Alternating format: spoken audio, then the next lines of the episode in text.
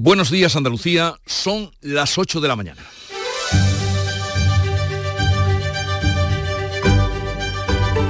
En Canal Sur Radio, La mañana de Andalucía con Jesús Vigorra.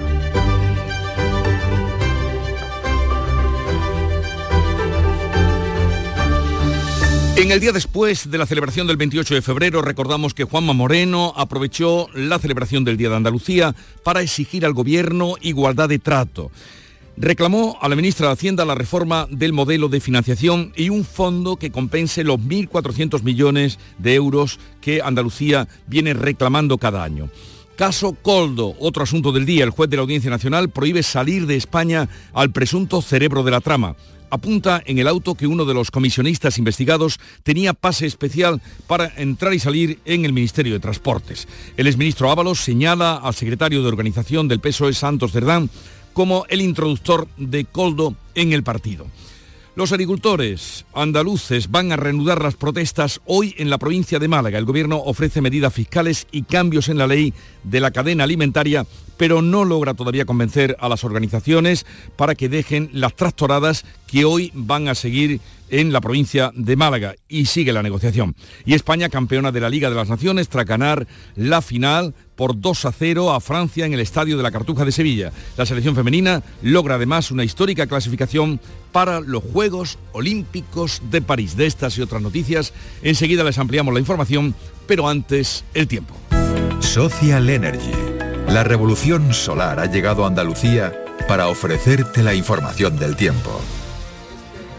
Este jueves 29 de febrero, último día del mes de un año bisiesto, nos va a dejar una mañana soleada y una tarde con intervalos nubosos. No hay que eh, precipitaciones a la vista, aunque si las hubiera serán débiles en las sierras de Cazorla y Segura, donde la cota de nieve va a subir por encima de los 1.500 metros. Los vientos soplan moderados del noroeste, aunque Granada y Almería van a tener esta tarde nuevos avisos amarillos por rachas fuertes o muy fuertes. Las temperaturas irán en ascenso, con máximas entre los 22 grados de Sevilla y los 15 de Jaén. Desafía los límites con Social Energy. Calidad imbatible, precio invencible. Si no, trae tu presupuesto y te lo mejoramos. Descuentos de hasta 3.150 euros con tu instalación premium con dos baterías. Cinco años de garantía en tu instalación, con primeras marcas y dos años de seguro todo riesgo gratis. Pide tu cita al 955 44 11 11 o socialenergy.es. La revolución solar es Social Energy.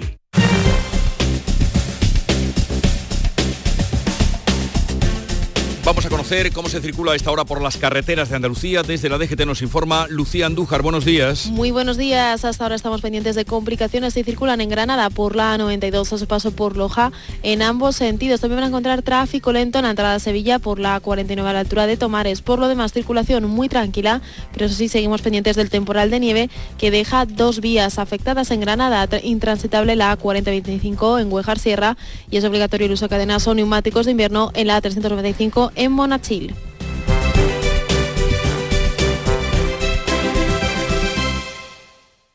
Mirad chicos, os presento. Este es mi tío Ángel. Bueno, su tío, su tío. Soy como su padre en realidad. No, tío, eres mi tío.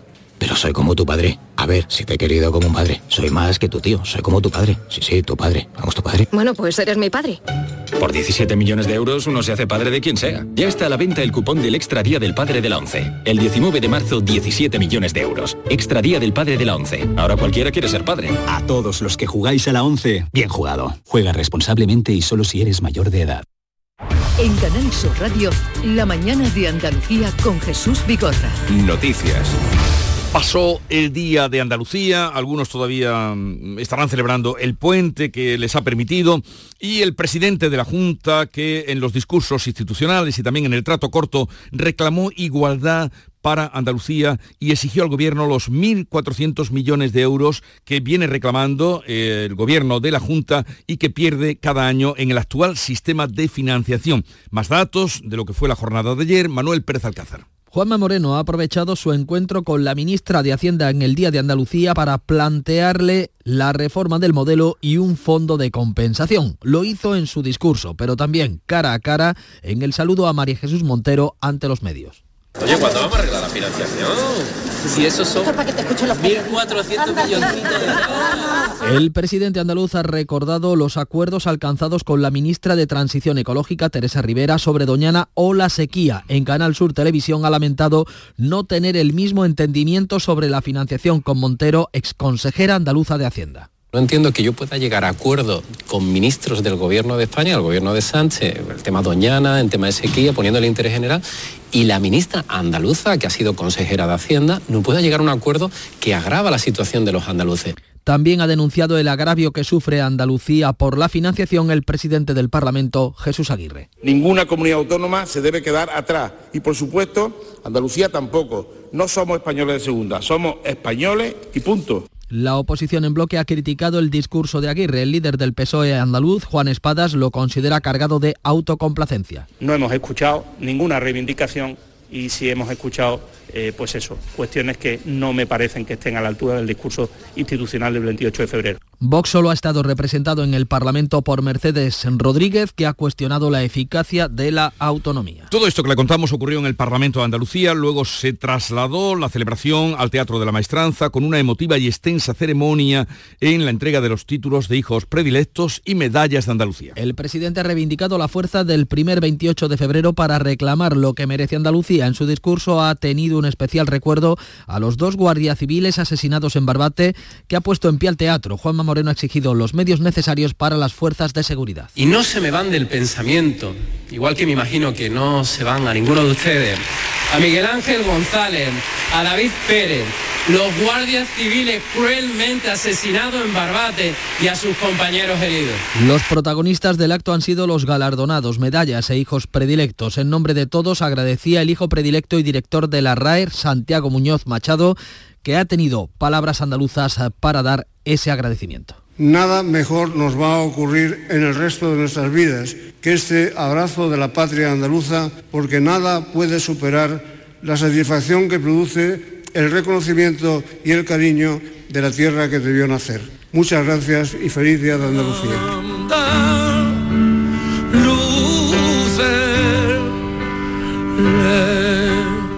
Ha sido una gala extensa y muy musical en la que se ha escuchado a la banda de cornetas del Rosario de Cádiz, una saeta, se ha escuchado también a Jarcha, a José Mercé y esta nueva versión del himno del malagueño Pablo López.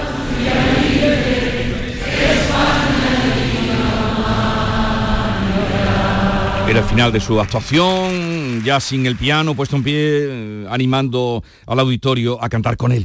Bueno, dejamos a un lado las celebraciones eh, y vamos a la realidad de la política nacional que pasa por el caso Ábalos. La Guardia Civil sitúa al exministro como intermediario de la trama y afirma que desde noviembre conocía que ya se le estaba investigando.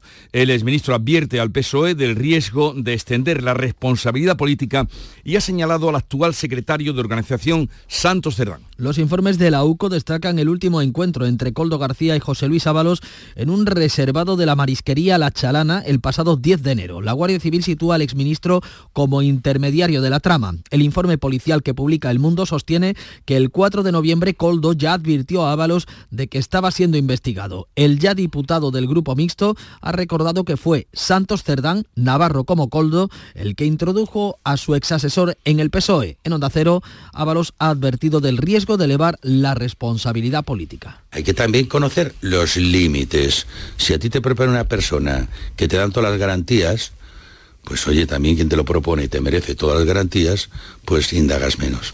Ábalos anuncia que recurrirá a la suspensión de militancia del PSOE, pero avanza que va a mantener la disciplina de voto con el partido pese a haber salido al grupo mixto. Desde el PP, Feijó señala a Pedro Sánchez. Usted lo sabía y lo tapó. Usted cesó al señor Ábalos por lo que le dijeron que pasaba en el ministerio, pero a la vez aforó al señor Ábalos por lo que sabía que pasaba en su partido. No nos engañe ni engaña a nadie. ¿Por qué cayó el señor Casado?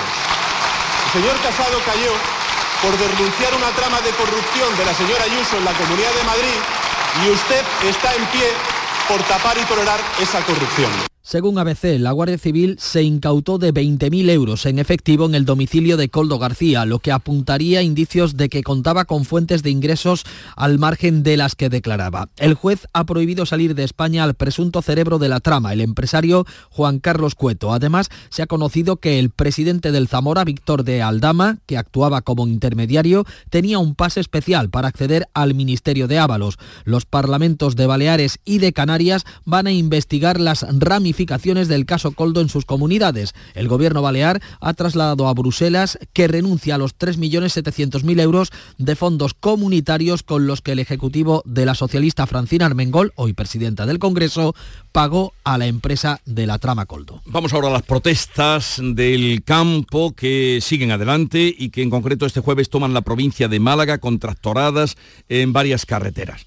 La tercera reunión entre Luis Planas, ministro de Agricultura, y los agricultores acabó sin acuerdo y se han dado ahora una semana para plantear un plan de choque con medidas concretas. Vea Rodríguez. Las movilizaciones van a continuar hasta que sean satisfechas las demandas del campo. El próximo martes el ministro Planas y las organizaciones agrarias van a continuar negociando un plan de choque para el sector tras la tercera reunión de este miércoles. El presidente de Asaja, Pedro Barato, señala que las medidas deben garantizarse con su dotación presupuestaria. Han puesto hoy temas encima de la mesa, no se han concretado, esperemos la concreción y si no hay soluciones, habrá movilización. Desde el Gobierno, el ministro Luis Planas pide la implicación de las comunidades autónomas. Y que debe también las comunidades autónomas, en la medida de sus posibilidades, complementar este apoyo público, en especial respecto de la subvención a las primas, en su caso hasta llegar al máximo subvencionable. Y mientras los agricultores catalanes han convertido en indefinido el corte de la AP7 en dirección a Francia que mantienen desde hace tres días. Los trabajadores, otro conflicto laboral, los trabajadores de Acerinos cumplen ya 25 días en huelga. Se van a manifestar hoy en Algeciras. Ana Torregrosa, ¿qué plan tienen? Pues van a partir a las 11 de la mañana de la avenida Gesto por la Paz ante la estación de tren de Algeciras para recorrer las principales calles de la ciudad y finalizar en la Plaza Alta. El principal punto de desencuentro entre la empresa y los trabajadores está en el cambio de modelo productivo que plantea Cerinox para, según han explicado desde la multinacional, revertir los tres años de pérdidas que acumula la planta de los barrios. Es un cambio que supondría la introducción de una flexibilización horaria que los trabajadores rechazan porque consideran que colisiona con sus derechos laborales. José Antonio Gómez Valencia es portavoz del Comité de Huelga. El tema de la flexibilidad horaria y la disponibilidad, que es lo que nos exige la empresa que, quiere reestructurar dentro de la fábrica, de la factoría, por el sistema que quiere cambiar el sistema productivo, con el cual perderíamos lo que es la conciliación familiar. Ahora mismo la negociación está paralizada porque la empresa no reconoce lo que es este comité de huelga. Esta huelga la secunda en la práctica totalidad de los 1.800 trabajadores eh, de Acerinox, que cumplen ya hoy 25 días desde que la iniciaron. En el calendario de movilizaciones, mañana también concentración en la línea y el lunes en los barrios. Volvemos al Congreso de los Diputados, donde hoy se va a votar por segunda vez el techo de gasto, trámite previo para elaborar, los presupuestos del Estado. La también llamada senda de estabilidad busca cumplir con las reglas que marca Bruselas y reducir el déficit público al 3% este año. Todo apunta a que la secuencia se va a repetir y aunque la Cámara baja del visto bueno, el PP lo vetará, haciendo valer su mayoría en el Senado. Entre otras cosas, los populares demandan más margen de gasto para las comunidades autónomas. De no prosperar, el Gobierno no descarta prorrogar los presupuestos actuales y presentarlos en septiembre. Pendientes de conocer el IPC, eh, el IPC del mes de febrero, el Euribor cierra este mes con una ligera subida. La medida del mes que hoy termina se sitúa en el 3,67%. A pesar de ello, quienes tengan que revisar su hipoteca ahora experimentarán una de las menores subidas de los últimos dos años. Hoy conoceremos efectivamente el dato adelantado del IPC. El consejero delegado de Endesa insta a reformar el Código Penal para acabar con los cortes de suministro por el fraude, fraude de las plantaciones de marihuana. En la presentación de los resultados de la compañía, José Bogas se ha referido a la petición de inversiones en barrios afectados por esos cortes de suministro. El eléctricos relacionados con el fraude de las plantaciones de marihuana en ciudades como Sevilla, Granada o Almería. Bogas ha afirmado que la solución a este problema no pasa simplemente por invertir, sino por una reforma del Código Penal. Y no es una cuestión de invertir porque ya lo hemos hecho. Pero ¿qué ha ocurrido? Lo que ocurre es que subimos la potencia y sube las plantaciones de marihuana y vuelven a saltar los fusibles. Los gobiernos central y vasco han acordado transferir a Euskadi funciones y servicios en materia de inmigración. Esta transferencia no se refiere a los procedimientos de asilo que siguen siendo gestionados por el Estado. Tampoco asume la gestión de centros de acogida a refugiados. Se refiere al sistema de acogida e integración de beneficiarios de protección internacional hasta ahora gestionado por el ministro del Ministerio de Inclusión, Seguridad Social y Migraciones. Así será el gobierno vasco quien posibilite el acceso al sistema educativo o la vivienda o el mercado laboral. La Comisión Mixta de Transferencias ratificará el acuerdo en los próximos días. El Parlamento Europeo defenderá prohibir amnistías e indultos por delitos de malversación en la reforma contra la corrupción en la Unión Europea. Así consta en el mandato negociador acordado por la Comisión de Justicia e Interior del Parlamento Europeo y que este miércoles ha confirmado sin cambios el Pleno de la Eurocámara. Esta línea roja queda fijada por una enmienda de compromiso del Partido Popular Europeo y el grupo de conservadores y reformistas en el que se integra Vox. Una enmienda que establece que los Estados miembros adoptarán las medidas necesarias para prohibir cualquier indulto o amnistía en beneficio de quienes hayan sido considerados responsables de delitos como el cohecho, el soborno o la malversación. Y un delito este, el de malversación, que se relaciona con eh, los investigados por el caso Tsunami Democratic y por terrorismo. En relación al terrorismo, un asunto más, Jesús, el ex jefe de ETA, Javier García Gaztelu, Chapote, va a ser juzgado en España por el atentado en el que murió el magistrado José Francisco Querol en el año 2000. 8.16 minutos de la mañana, enseguida vamos con las noticias más llamativas de este 29 de febrero. La mañana de Andalucía. Los andaluces somos líderes en poner el alma en todo, en sacar una sonrisa, en dar siempre la bienvenida. Somos líderes en el arte de sentir, en echarle coraje al día a día, en exigirnos cada vez más. Somos líderes en entendernos en amarnos, en escuchar a los demás. Tenemos mucho que celebrar. 28 de febrero, Día de Andalucía, Junta de Andalucía.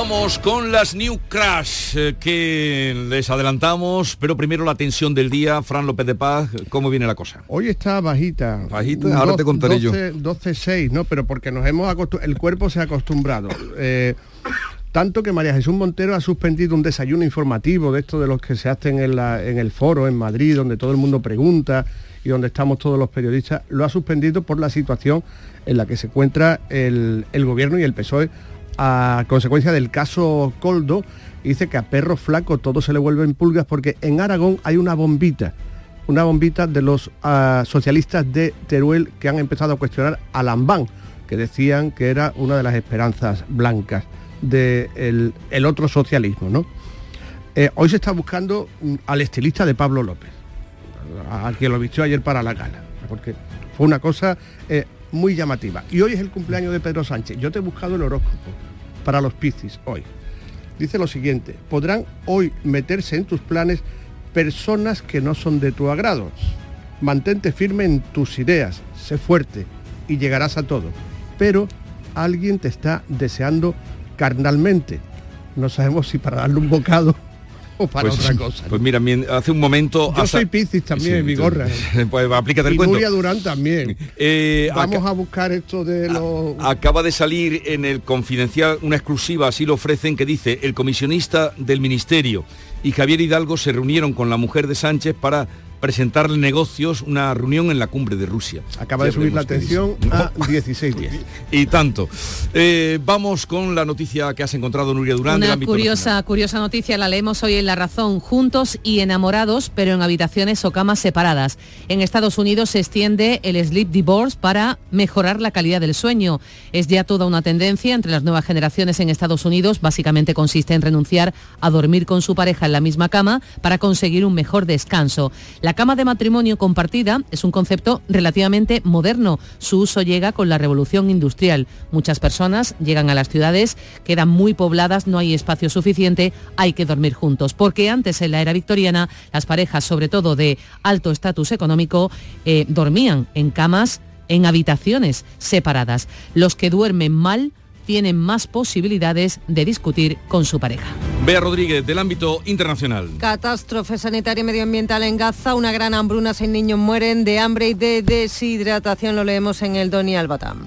Y la clave económica, ¿dónde está Paco Un Ramón? dato que leo en expansión. Andalucía y la Comunidad Valenciana lideran la ejecución regional de los fondos Next Generation, 1.200 millones cada una.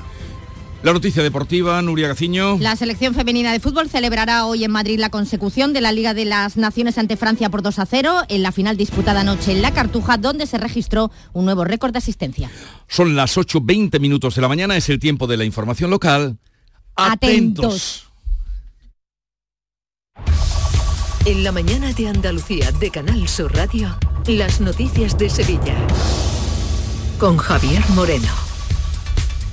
Saludos, buenos días. El idilio de Sevilla con la selección española de fútbol. Se anotaba anoche un nuevo tanto, otro capítulo para la historia, esta vez con el equipo femenino, las campeonas del mundo que se vinieron hasta el estadio de la Cartuja para ganar ante Francia y ante más de 30.000 personas la Liga de las Naciones.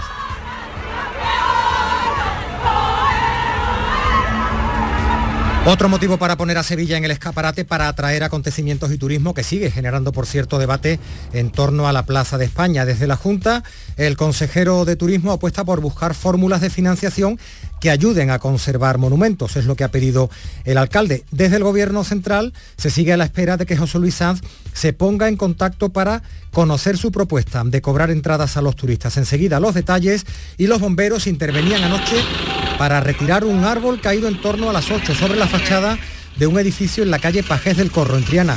Fue muy aparatoso, pero no hubo heridos. La zona ha quedado acotada para la intervención de parques y jardines. Y el tráfico, ¿cómo se circula a esta hora por las carreteras de Sevilla y provincia? Isabel Campos, buenos días. Buenos días, con dos kilómetros de retención en la C30 en el nudo de la gota de leche, sentido Ronda Urbana Norte, cuatro kilómetros en la entrada por la 49, un kilómetro en la subida hacia el puente del Centenario, sentido Huelva. En el interior la circulación es densa en las entradas por el puente del Alamillo, Avenida de Andalucía, Juan Pablo II, La Paz, Puente del Patrocinio y Puente de las Delicias. También en la Ronda Norte hacia la Glorieta Olímpica. Hoy vamos a tener cielos poco nubosos con intervalos de nubes bajas por la tarde. Las temperaturas vamos a llegar a los 22 grados en la capital, a esta hora 7 grados en Sevilla. Realiza Juanjo González.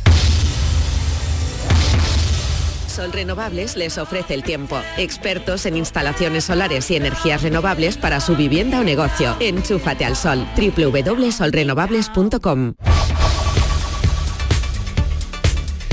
El consejero de Turismo y Cultura ha apostado por buscar fórmulas de financiación para la conservación de monumentos. Arturo Bernal entiende que el alcalde de Sevilla haya decidido cobrar o anunciar que se va a cobrar una entrada a los turistas que visiten la Plaza de España y le apoyará, ha dicho, en la búsqueda de consenso. En declaraciones a Canal Sur Radio ha dicho en todo caso que el problema de la financiación local es estructural por lo que pide la implicación al Gobierno central. El esfuerzo que se hace de la Junta de Andalucía es muy grande, pero creo que la solución la tiene que tomar el Estado a través de la financiación de las entidades locales. Y yo creo que ese es el punto que tenemos que tocar. Todo lo demás son inventos y son ocurrencias.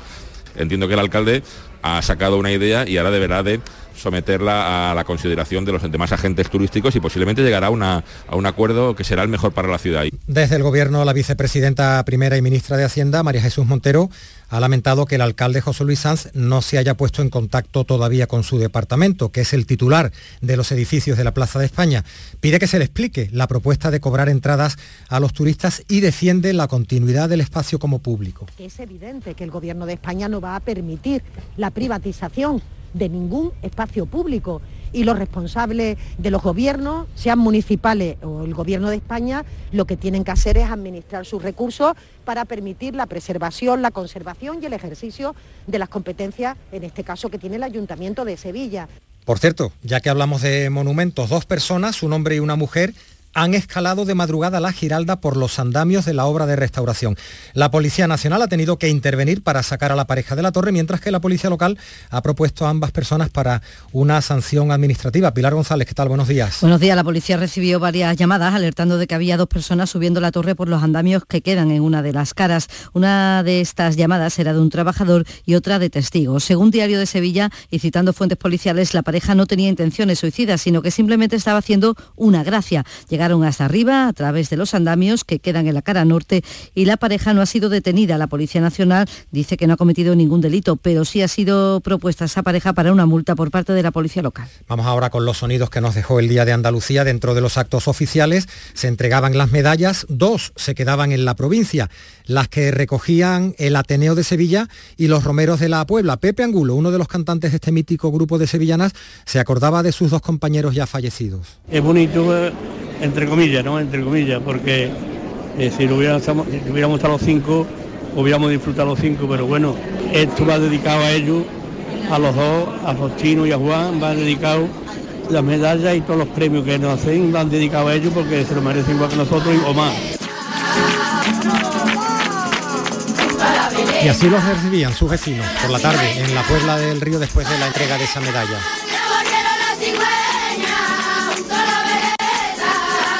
Y este miércoles también por el Día de Andalucía, 10.000 personas, según los convocantes, secundaban la manifestación de la plataforma 28F. Una marcha que ha tenido problemas por la soberanía, lo público y la paz en la que participaban los sindicatos USTEA y SAT, también partidos políticos como Adelante Andalucía, Podemos o Izquierda Unida. Su coordinador en Andalucía es Tony Valero. Hoy es un día para reivindicar todas esas aspiraciones que quedan pendientes y para poner en valor el autogobierno. Un autogobierno que tiene que servir para proteger los servicios públicos que garantizan la igualdad. Un autogobierno que tiene que servir para proteger el medio natural, el agua, Doñana. Y un autogobierno que también tiene que servir para proteger nuestros sectores económicos, como el sector agrícola, que hoy está siendo invadido por los fondos de inversión. 8 y 26. Que bien te sientas, chiquilla, que bien te sienta. Qué bien te sienta tu traje de flamenca Aires de Feria. Sus nuevos diseños te van a enamorar. Lunares, colores y texturas, reflejos de nuestra tierra. Aires de Feria. Trajes de flamenca llenos de elegancia, sensualidad y creatividad. Aires de Feria.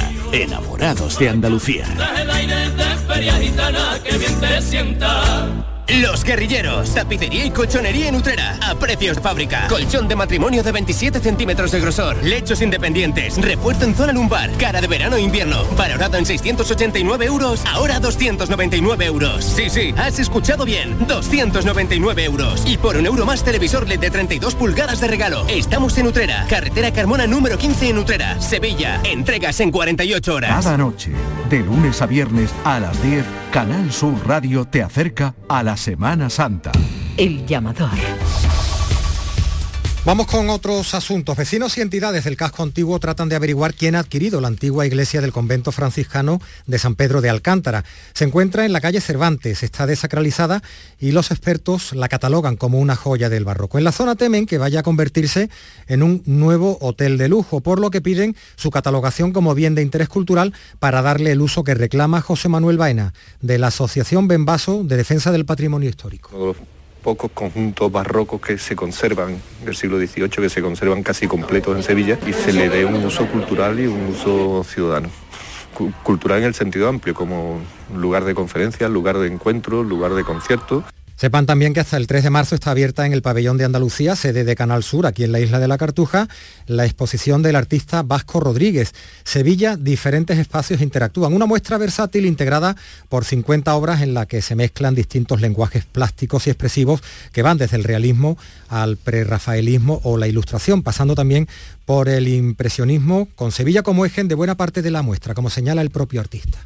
Soy de Sevilla, lógicamente pinto lo que tengo más, más cercano.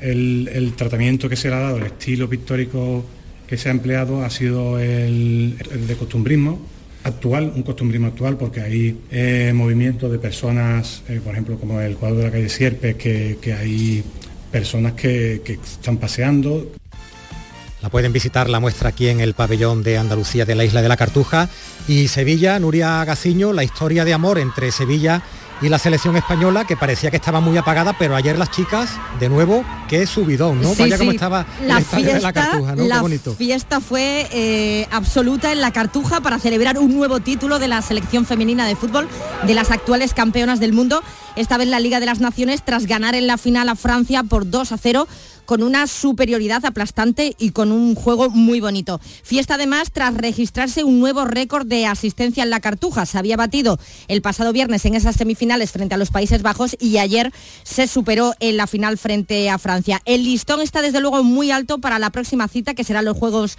Olímpicos. Vamos a, hacer, eh, vamos a ver qué hacen las chicas de Monse Tomé y el Estadio de la Cartuja que es talismán tanto para la selección masculina como para la femenina. pues muy buena noticia. A partir de este jueves el Estadio de la Cartuja, por cierto, acoge conciertos de bandas emergentes. Son los directos del estadio en total 9 hasta el 25 de abril. Dos conciertos cada semana en el aula plató del Estadio de la Cartuja. Este jueves actúa a las 8 el grupo de pop rock Pony Pool Club.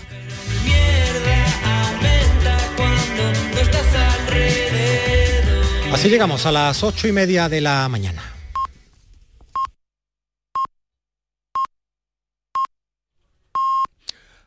Andalucía son las ocho y media de la mañana.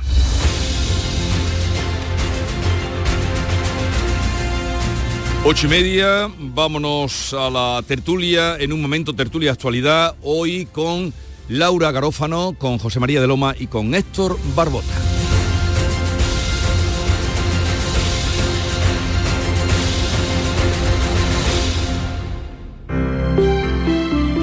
Buenos días.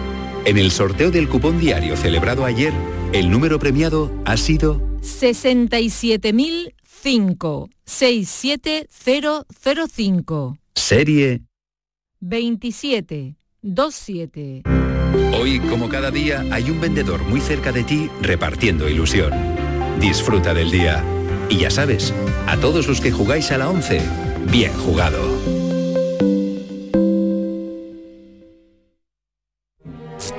El flexo de Paco Reyero. A partir de medianoche no podemos decir esto ha venido para quedarse y por supuesto tampoco no, si eso ya lo sabía yo. A mí esta hora me parece muy mal, muy mal, muy mal.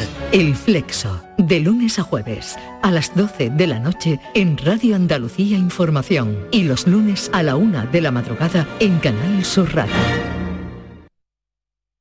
Desengrasante Mano de Santo. El desengrasante todo en uno que limpia como ninguno les ofrece la información del tiempo. Buenos días, durante esta mañana en Andalucía tenemos cielo poco nuboso con algunas brumas y nubes bajas en el Valle del Guadiana. A partir del mediodía aumenta la nubosidad con intervalos de nubes bajas, sin descartar que dejen precipitaciones débiles al final del día en las sierras de Cazorla y Segura, donde la cota de nieve se situará por encima de los 1.500 metros. El viento será de intensidad moderada de componente noroeste, con intervalos fuertes en el litoral mediterráneo y en cotas altas del tercio oriental. Se esperan rachas muy fuertes en las sierras orientales durante esta tarde. Atención a últimas horas al viento costero de fuerza 7 y a las olas de 2 a 3 metros en la costa almeriense y granadina. Las temperaturas suben en ascenso. Es una información de la Agencia Estatal de Meteorología. Mano de santo limpiar la ropa, mano de santo limpiar salón, mano de santo y en la cocina, en el coche, en el watercloak, mano de santo para el hotel, mano de santo para el taller, mano de santo te cuida, mano de santo te alegra la vida, de santo, mano de santo, ponte a bailar y no limpies tanto. Mano de santo, mano de santo, ponte a bailar y no limpies tanto. Seguramente el mejor desengrasante del mundo. Pruébalo. Los fines de semana nos despertamos en los mejores rincones de Andalucía para que conozcas su historia, su cultura, sus curiosidades, sus leyendas. Te invitamos a conocer una Andalucía llena de talento, hermosa, fascinante y única. Andalucía nuestra, los sábados y domingos desde las 7 de la mañana en Canal Sur Radio con Inmaculada González. Contigo somos más Canal Sur Radio. Contigo somos más Andalucía.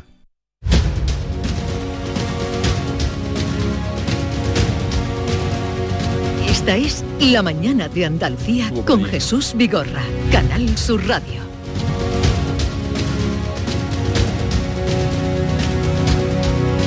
Bien, pues vamos ya al encuentro con Laura Garófano de El Diario Español. El Español, buenos días, Laura. Muy buenos días, Jesús. Feliz 29 de, de febrero. Porque esto hasta dentro de cuatro años no nos podemos desear feliz 29 de febrero. Nada, le pasa como al presidente Pedro Sánchez, que su cumpleaños hoy. Hoy le van a dar el 13 día. años, 13 años bisiesto, ¿eh? Lo de la cifra para que sea Pues hoy le van a dar el día. supersticioso. Sí. Eh, pareciera un regalo lo que dijo ayer eh, Ábalos que, que iba- que iba a votar con ellos, no que iba a votar con el PSOE, que iba a votar con el gobierno, pero ahora, ahora comentaremos. Eh, también está con nosotros José María de Loma, redactor jefe de La Opinión de Málaga. Buenos días, José María. Buenos días, Jesús. ¿Qué tal?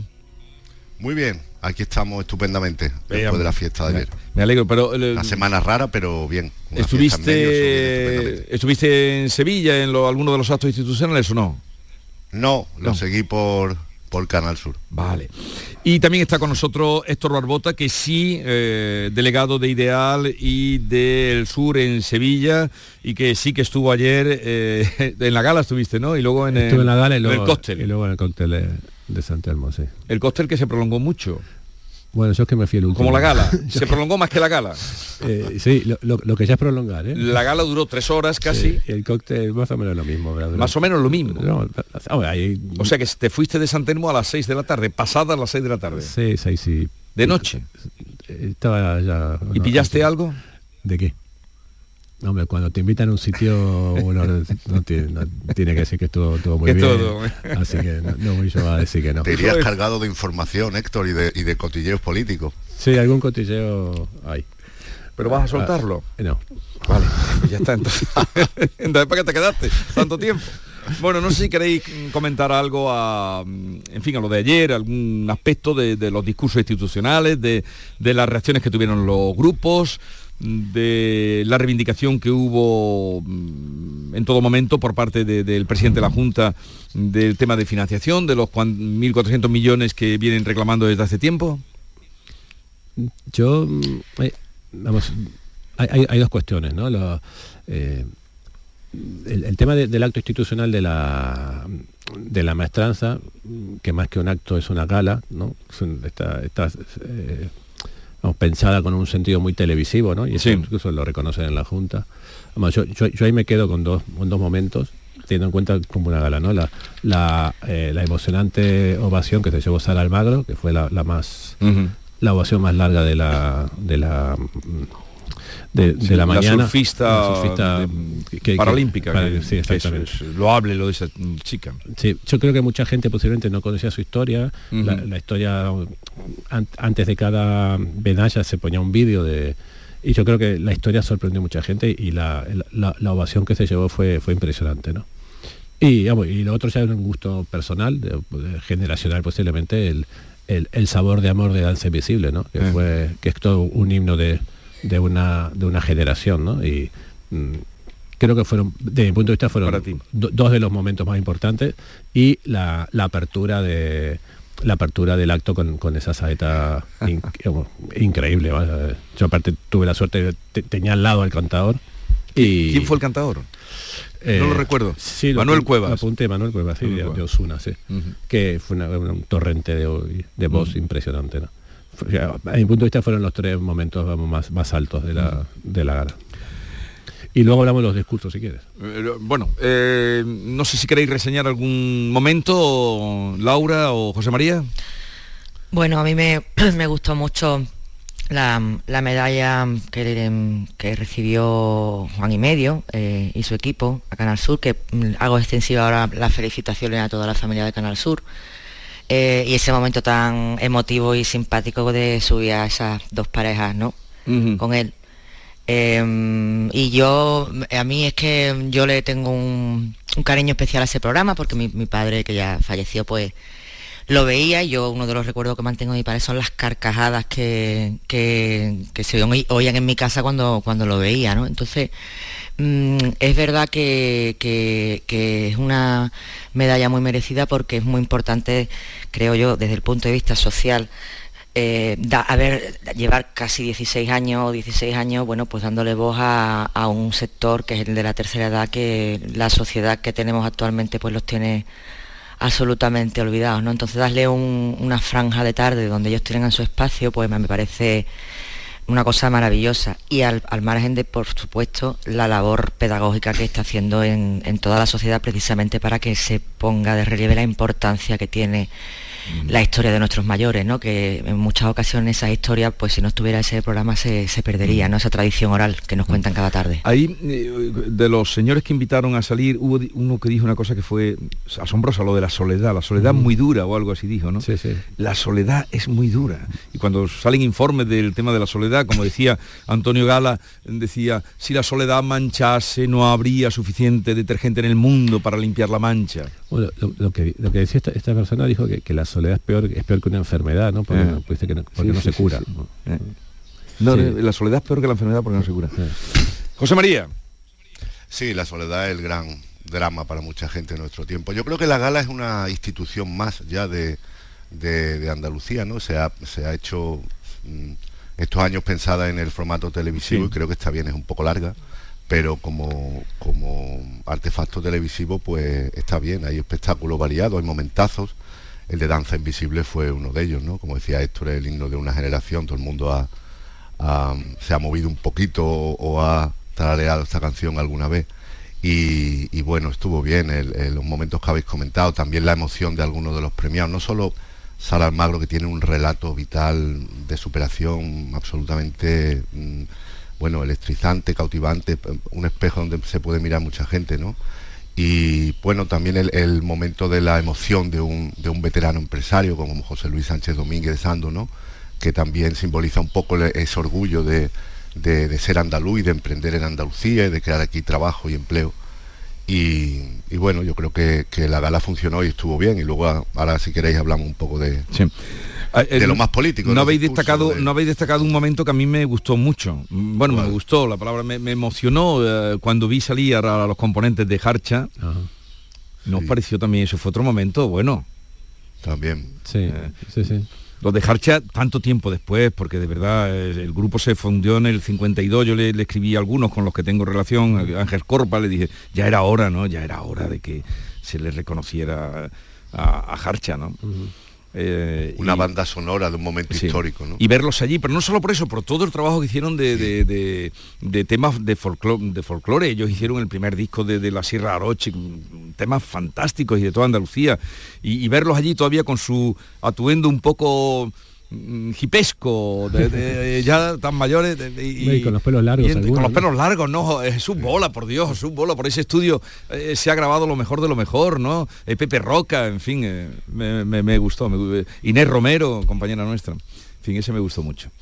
Y, y nada, bueno, de los discursos, de las reivindicaciones, que también es un día para la gala, como habéis dicho, una gala televisiva, se ha convertido en una gala televisión un poco extensa, porque duró muchísimo, no sé cómo habrá ido de, de audiencia, pero eh, le- luego la parte reivindicativa. Sí, lo, que pasa, mira, eh, hay, hay, y hay- en en esto uno los dos discursos, no tanto el de, el de Jesús Aguirre en el pleno institucional. Bueno, Jesús Aguirre se vino arriba en lo poético y lo eh, Bueno, tu- y- tuvo un, un lirismo. Y Juanma Moreno también, terminó arriba de lo poético, ¿eh? los dos. Eh, no, es que hay, hay, hay algo que yo echo de menos en los discursos, que es lo siguiente, ¿no? Eh, se habla, por supuesto, de lo maravilloso que es Andalucía, los paisajes, los acentos, la gastronomía, el, encanto, eh, eh, el, embrujo que, probó, que provocó en su día en, los viajeros románticos, cómo esto se, ha traducido después en, en la atracción que tiene para los turistas, todo esto que está todo muy bien, nuestro estilo de vida, etcétera, ¿no?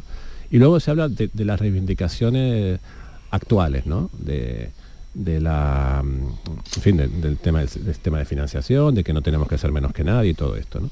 Y yo en estos discursos creo que, que se, estando bien estos dos elementos que estoy mencionando, a mí me falta uno, que es el, un poco alguna explicación histórica de- acerca de, de la marginación de Andalucía, ¿no? Porque me parece que estos son momentos en los que posiblemente haya que hacer pedagogía de explicar por qué a partir del, del de, bueno, a partir del, siglo XVIII Andalucía dejó de ser la, la, digamos, la locomotora de España y la, y la- y la- tierra más próspera de España y, por qué pasó a ser un- un- una tierra marginada durante, durante varios siglos. ¿no? Eh, yo creo que, mm, yo no sé si, si- si no existe consenso sobre eso, pero a mí me parece que, que- que en, esta, en estas oportunidades ese proceso histórico de alguna forma tenía que estar presente en los discursos. Habría que explicarlos, porque si no, eh, es muy fácil caer en el fatalismo, ¿no? De, nos va mal porque, pues porque nos tiene que ir mal, porque por lo que sea, o, no nos va tan bien por eso, ¿no? Y, yo echo de menos esta, esta aplicación histórica, que, que yo creo que este es el momento, es el día para, para hacerlo. Bueno, a mí mm, los dos discursos bueno, el de Jesús Aguirre en su, en su línea, que Jesús Aguirre mm, es conocido por sus chascarrillos, después se le criticó, pero yo creo que mm, el discurso fue tremendamente personal y llevaba su sello y se le puede criticar o no por cómo pronuncia en inglés o no, pero al final es una persona andaluza, que es mayor, y que ha sido capaz de imprimir su sello personal en un discurso que te puede gustar más o menos. Es que cuando no se imprime un, punto personal en un discurso no es creíble creo yo que, es así. Y segundo, el de, el de Juan Moreno, que lo que, bueno, los dos reivindicaban eh, esa, esa falta de. Ese, esa falta de financiación eh, que tiene históricamente eh, Andalucía en relación con otras comunidades autónomas.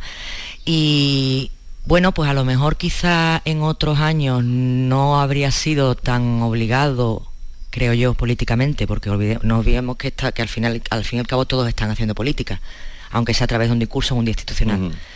Eh, si no eh, nos encontráramos en una situación eh, actual en la que se le va a perdonar los 16.300 millones de deuda a Cataluña, cuando a Andalucía se le está recaneando el 20% de su deuda, y que crea un agravio comparativo no solo en Andalucía, sino en otras comunidades como por ejemplo Valencia o como por ejemplo Murcia o Extremadura, eh, o incluso Galicia, ¿no? Em, entonces, claro, yo creo que en este momento, en este momento en el que sí se pone de manifiesto que por eh, siete votos se le perdona a una comunidad autónoma y a otra no, cuando eh, la deuda que mantiene, por ejemplo, Andalucía con el Estado es de un euro por cada andaluz y Cataluña tres, por cada catalán debe 3, euros y Andalucía debe 1. O sea, mm, es una comunidad, la nuestra, con 8 millones y medio de, personas. Y digo que esto es histórico porque cuando María Jesús Mostero estaba de consejera reivindicaba lo mismo. Cuando era consejera de Hacienda reconocía que eh, las comunidades autónomas como la Andalucía estaban infrafinanciadas y que había que solucionar lo que ocurre, que eh, siempre tenemos la mala suerte de que cuando ha gobernado el Partido Socialista han pasado muchos años el Partido Popular en el Gobierno Central y cuando ha estado el Partido Socialista en el Gobierno Central la Junta de Andalucía ha callado. Y esa es la, eterna diatriba cuando hay dos administraciones que cambian de signo porque, bueno, porque, porque es lo que quieren los ciudadanos y ya está. ¿no? Entonces, entre medias, eh, ni unos ni otros lo han sabido solucionar y yo creo que, que sí es bueno que lo reflexionemos no solo esto de que por qué, por qué, por qué nadie le pone el cascabel al gato, eh, y, al margen, por supuesto, porque creo que el tema está de, absoluta actualidad por lo que está pasando con Cataluña, ¿no? Que le van a perdonar la deuda y al resto no. Y no hay, y la explicación, bueno, claro, es que la explicación está ahí, no hace falta ni que lo expliquen, es que es, que, es, que mm, es palmario. Entonces sí creo que hay un agravio comparativo actualmente muy grande, no solo Andalucía, sino otras muchas comunidades autónomas, con el tema de las negociaciones de, bueno, ahora de los presupuestos, pero bueno, con la que tienen liada ahora, sabe Dios ya si van a poder sacarlo adelante o qué, qué va a pasar. En fin, esa es mi reflexión. Andalucía, sí, Andalucía siempre ha estado eh, mal financiada y por lo tanto agraviada, ¿no? El, eh, se negaba a reconocer el censo verdadero de Andalucía y se negaba a recibir a Chávez la Moncloa, ¿no? Me acuerdo que, que Antonio Romero, el veterano dirigente de izquierda, decía que Chávez iba como platanito eh, a pedir una oportunidad en las ventas, pues él iba a pedir una oportunidad a Aznar y no lo recibían y reconocía el censo. Ahora el asunto es más grave, es mucho más grave porque, como decía Laura, le van a perdonar la deuda a Cataluña y además el contexto es que si empezamos a, darle privilegio a las ricas, el sistema mm, no va a funcionar y además que tenemos una ministra andaluza que podría ser más sensible.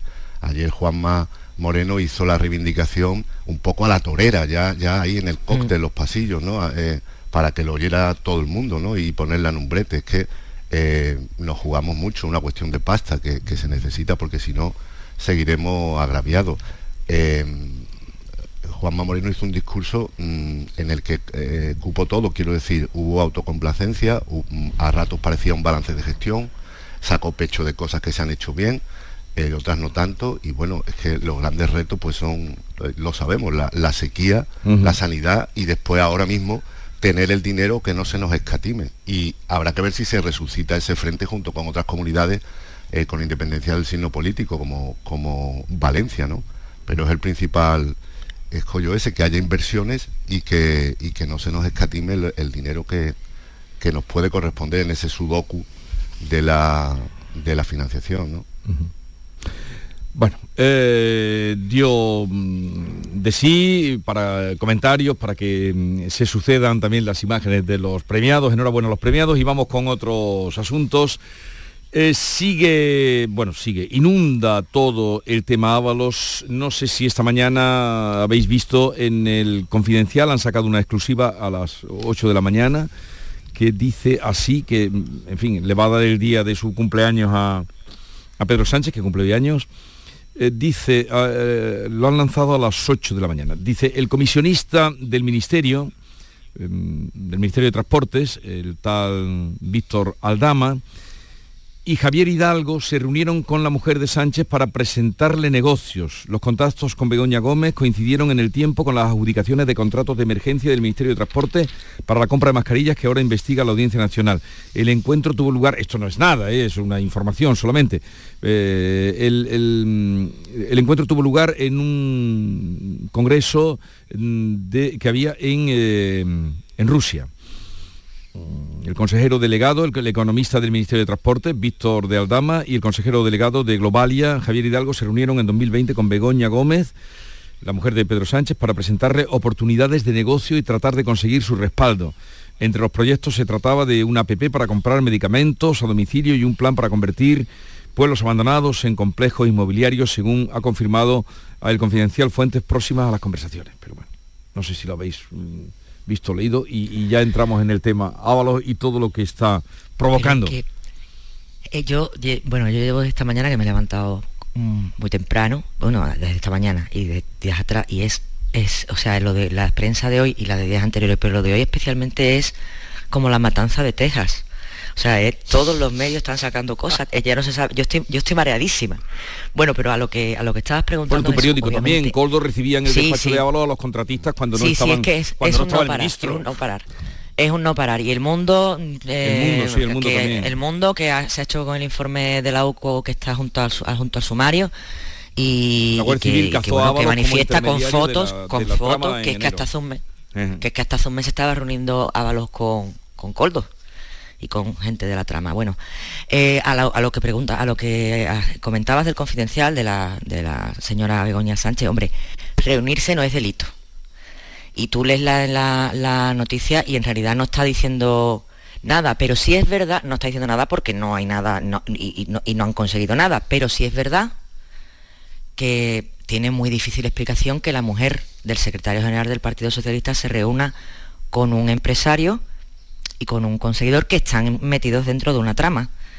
Eh, un- y un representante de una empresa que ha conseguido, que consiguió durante la pandemia contratos con el gobierno galear, con el gobierno canario y con el propio gobierno, gobierno central con las mascarillas.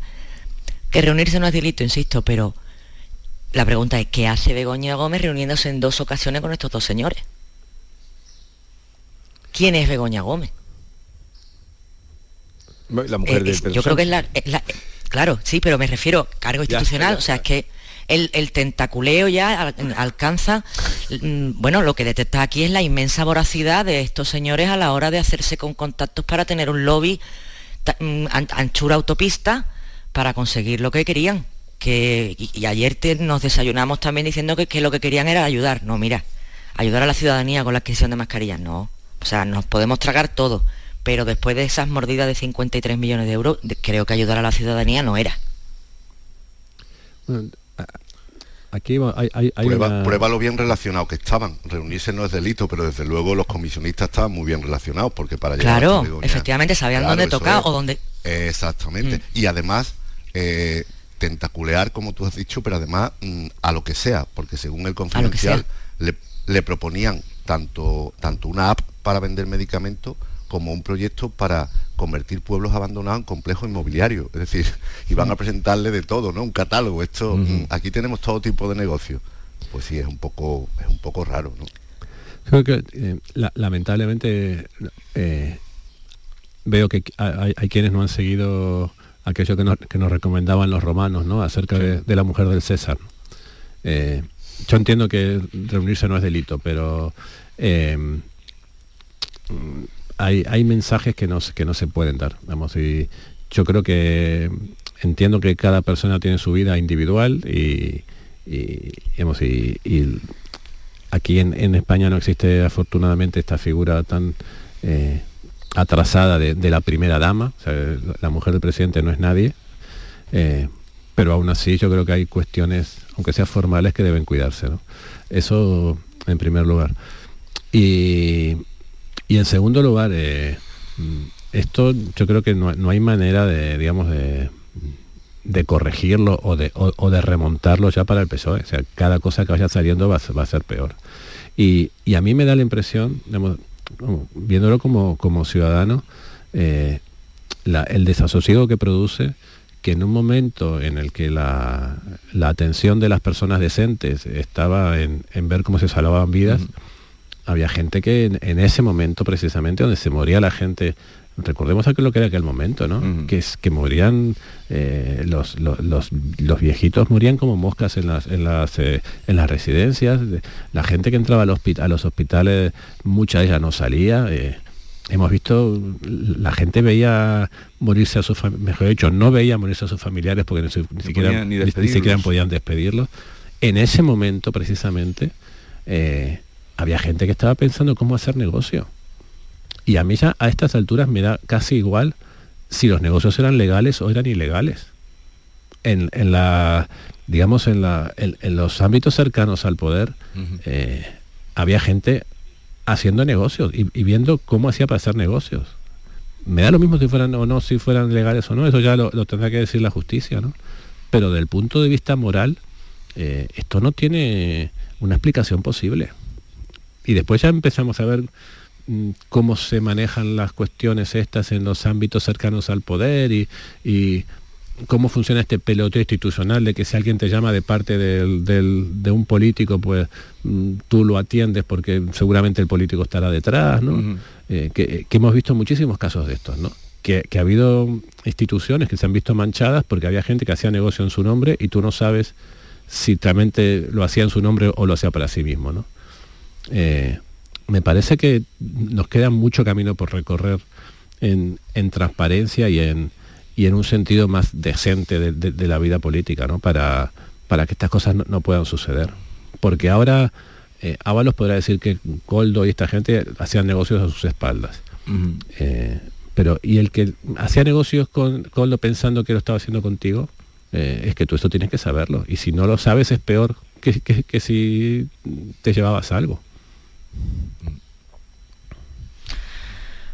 Es que yo estoy, es que yo estoy alucinando con, con- con la historia, porque la historia eh, legalmente, bueno, pues ahí está la investigación, ahí está, eh, se- está- va a comenzar ya la instrucción, están, en- están tomando declaraciones, pero es lo que, lo que es que yo estoy de acuerdo totalmente con Héctor, es que moralmente esto es eh, un, un- un mazazo, bueno, no un mazazo, quiero decir, pero sí que es un mazazo porque mm, hay que recordar que Pedro Sánchez llegó al poder para eh, regenerar democráticamente mm, la corrupción del Partido Popular. Y eso es, eso es, eso es un hecho, pero si miramos lo que está pasando ahora, con lo que pasó con el Partido Popular, que la moción de censura se interpuso porque la sentencia de la Gürtel condenaba al Partido Popular a- por una apropiación de 250.000 euros como responsable civil subsidiario. Y yo no pongo que, que me parece tan deleznable una cosa como otra. Pero hombre, es que aquí está el tema moral. Es que estábamos todos encerrados en nuestra casa. Nos dijeron que las mascarillas no eran necesarias. Privaron a las comunidades autónomas a adquirir mascarillas porque eso fue un sálvese quien pueda y cada uno tiró su- de sus contactos como podía para conseguir mascarillas. Que no había mascarillas en ninguna parte. En ninguna parte.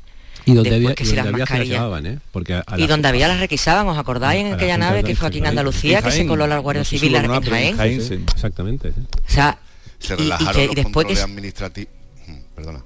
No, no, no, bueno, me- cor- cortarme porque yo creo que es una cosa que nos indigna a todos por igual. O sea, que todos recordamos cómo fue y después que si las mascarillas egoístas y las mascarillas no egoístas, o sea, el, el, el pifostio de las mascarillas y después el gobierno balear compra mascarillas FFP, FP5 a la trama y la, el- son inservibles porque filtraban un 8% menos, 8 veces menos de lo, de lo correspondiente, las almacena, Y ahí se queda. eh, emite un informe a la empresa que no le cobra hasta que Armengol no se va, que no, no intenta el recuperar el dinero millonario hasta que Armengol no se va, pero es que un año después de saber que las mascarillas eran ilegales intentan, intentan eh, estafar a la Unión Europea cargándole el precio de esas mascarillas que siguen almacenadas en, un, en, en el servicio eh, eh, mallorquín de salud para cargarle el, el dinero a, a- a Europa. Es que esto, es que lo mires por donde lo mires. ¿Hasta dónde? Bueno, vamos a llegar a, perdón, a las 9 de la mañana y ahora continuamos.